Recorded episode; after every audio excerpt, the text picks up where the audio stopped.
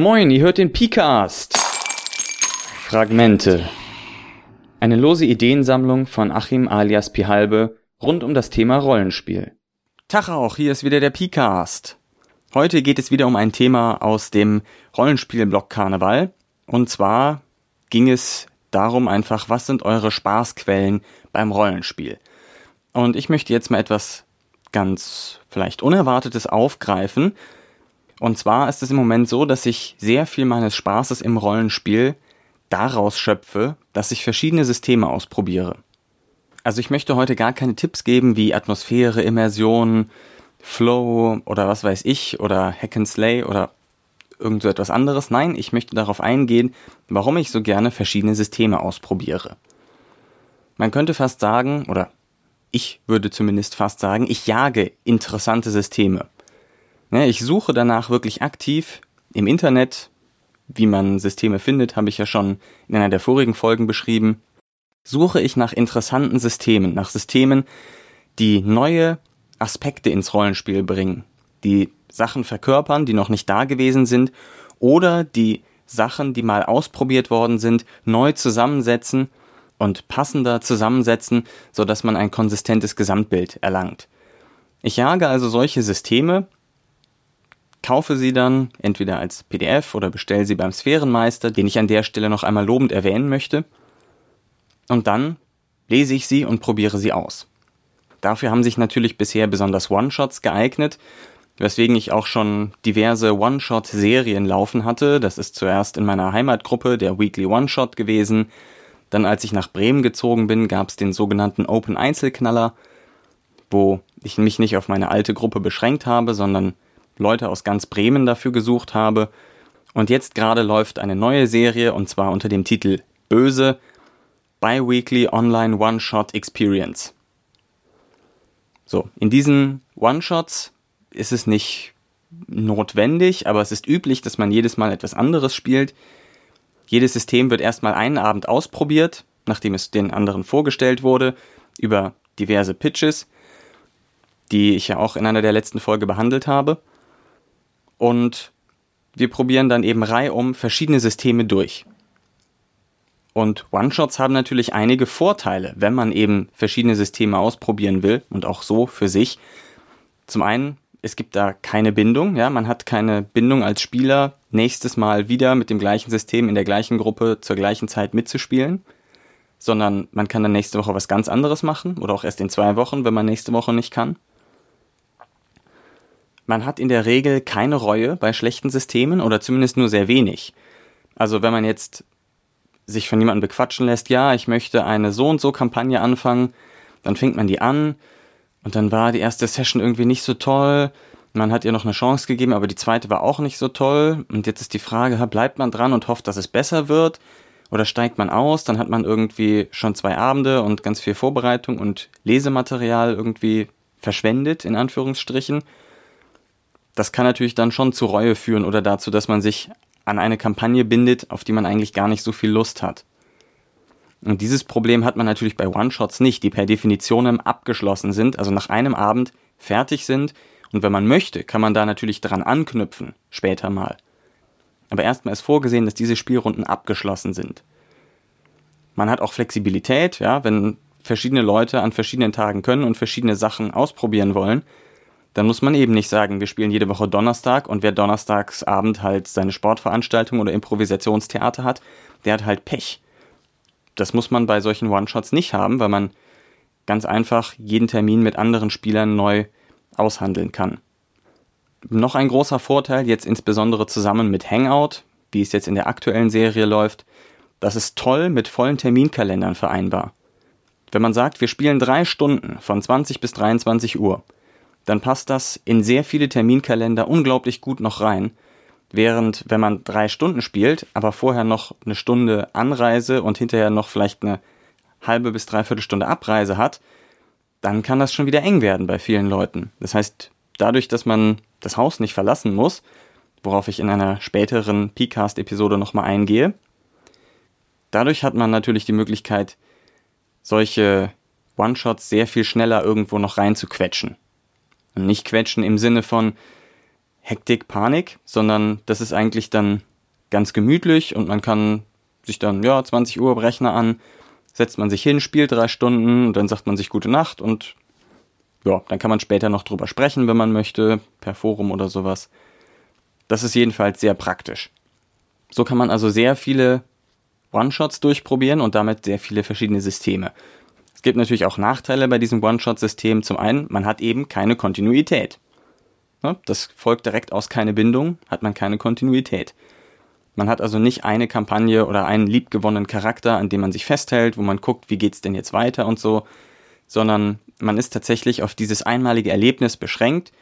Und vielleicht erwächst dann später mal eine Kampagne daraus, aber das ist alles nicht gegeben, sondern das ist alles nur Spekulation.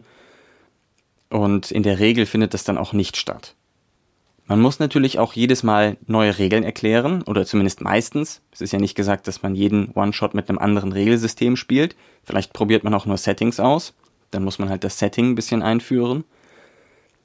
Aber dafür muss man sich natürlich auch schon, naja, vielleicht eine halbe Stunde Zeit nehmen, je nachdem, was für ein System man spielt.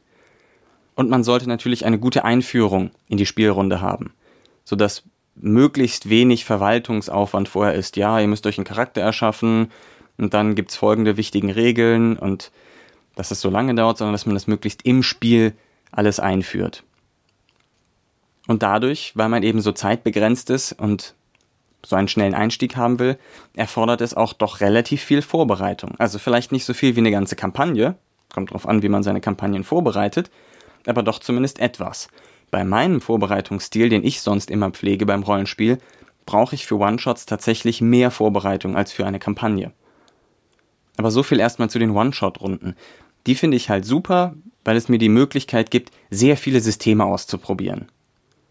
Und das hat sehr viele schöne Aspekte, wie ich finde, eben Systeme auszuprobieren. Denn das führt zum Beispiel dazu, dass das Spiel immer unterschiedlich ist. Und zwar nicht nur in dem Sinne, na heute kämpfen wir mal gegen Oger statt gegen Orks, sondern von der Erzählstruktur selbst. Die meisten, die hier zuhören, werden wahrscheinlich wissen, dass ich eher moderne als Oldschool-Spiele spiele, die mehr auf die Erzählstruktur als auf äh, Attribute und Fähigkeiten und Trefferwürfe Wert legen. Und entsprechend ist eben dann jedes Mal die Erzählstruktur eine andere. Und das finde ich sehr interessant und sehr spannend. Und ich mag es dann, diese Erzählstrukturen zu vergleichen und zu schauen, was für verschiedene, für stark unterschiedliche Geschichten dabei rauskommen, wenn man eben ein anderes Regelsystem hat, das andere Erzählstrukturen entweder explizit oder auch implizit vorgibt. Also implizit im Sinne von emergent play, also dass Regeln nicht explizit sagen, ihr müsst das so machen, sondern dass wenn man die Regeln kennt, man tendenziell so spielen wird, wenn man sich davon Vorteile erhofft. Da gibt es also immer etwas Neues zu entdecken, da gibt es die unterschiedlichsten Sparten für nahezu jedes literarische Genre, gibt es verschiedene Ansätze, wie dieses im Rollenspiel simuliert wird. Es gibt noch ganz andere Erzählstrukturen, die überhaupt nichts mit Literatur zu tun haben. Und das finde ich tatsächlich extrem interessant einfach, diese verschiedenen Arten von Geschichten. Nicht nur die Inhalte, sondern die Arten von Geschichten zu sehen und wie sie entstehen. Und natürlich ist es so, wenn man viel in Rollenspielblogs liest und die Szene so ein bisschen beobachtet, dass man anfängt, immer mehr Sachen zu sammeln. Ah, das müsste ich mal spielen, das müsste ich mal spielen, das müsste ich mal spielen. Und wenn man eben so schnell durch die Systeme durchgeht, dann kommt man endlich auch mal dazu, die ganzen Sachen, die man im Regal stehen hat oder als PDF auf der Festplatte liegen hat, dass man die auch tatsächlich mal ausprobiert und in Aktion erlebt und nicht eben nur aus Podcasts kennt, die darüber gesprochen haben, sondern dass man diese Sachen tatsächlich mal ausprobieren kann. Das finde ich auch sehr schön, dass man die Erfahrung mit den Dingen hat, über die man gehört hat und später auch vielleicht die Dinge besser einschätzen kann, wenn man andere darüber reden hört. Das kann auch interessant sein. Ist jetzt nicht der Hauptaspekt, aber es ist auch ganz nett. Der andere große Grund, warum mir das Spaß macht, so viele verschiedene Regelsysteme auszuprobieren, ist, dass ich einfach auf Regelmechanismen abfahre. Das wissen mittlerweile wahrscheinlich auch fast alle, die hier zuhören. Ich mag Regelsysteme. Ich mag es, wie sie ineinander greifen, wie sie aus sich selbst heraus schon Geschichten erzählen. Ich mag es zu sehen, was sich Leute für interessante Sachen überlegt haben, was sie für Kniffe haben, um bestimmte Dinge zu erreichen, wie sie Probleme in einem, wie sie Probleme des Spieldesigns lösen, was es für Sachen jenseits unserem bisherigen Vorstellungsraum gibt. Ja, also Dinge, die anders sind als alles, was man vorher gesehen hat.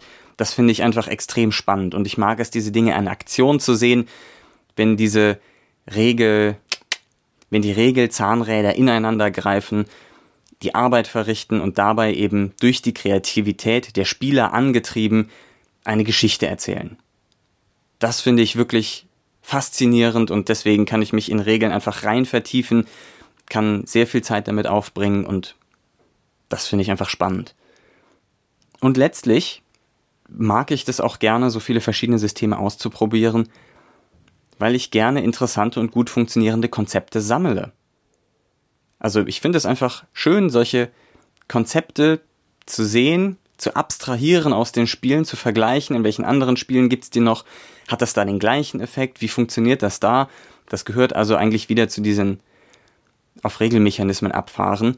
Na und nicht zuletzt finde ich das auch dafür interessant, diese Konzepte zu sammeln, dass man die natürlich später verwenden kann, wenn man selber Spiele designt, seien es jetzt Rollenspiele oder Brettspiele, oder wenn man eben auch ähm, einen Hack auf ein System schreiben will. Wenn man sich jetzt also überlegt, ich möchte Shadowrun mit Primetime Adventures spielen, dann kann man sich eben überlegen, kann ich dafür Primetime Adventures so übernehmen oder will ich vielleicht noch die Matrix-Komponente irgendwie besonders mit ins Spiel bringen oder möchte ich noch etwas anderes? Möchte ich mehr auf die Connections eingehen? Möchte ich diesen Aspekt stärker betonen, um Shadowrun besser zu emulieren? Oder wie möchte ich das machen?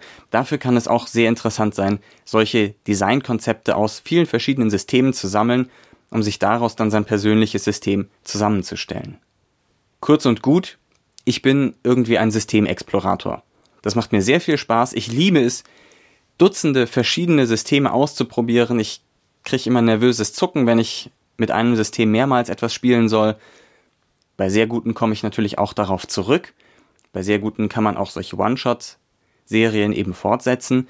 Aber in der Regel treibt es mich dann immer schnell zum nächsten System, weil meine Neugier in Bezug auf Regelwerke einfach nicht zu bändigen ist. Dies meine ganz persönliche Sichtweise auf das Thema des Rollenspielblock-Karnevals, Spaßquellen im Rollenspiel. Ich danke für euer Zuhören. Wir hören uns und bis demnächst.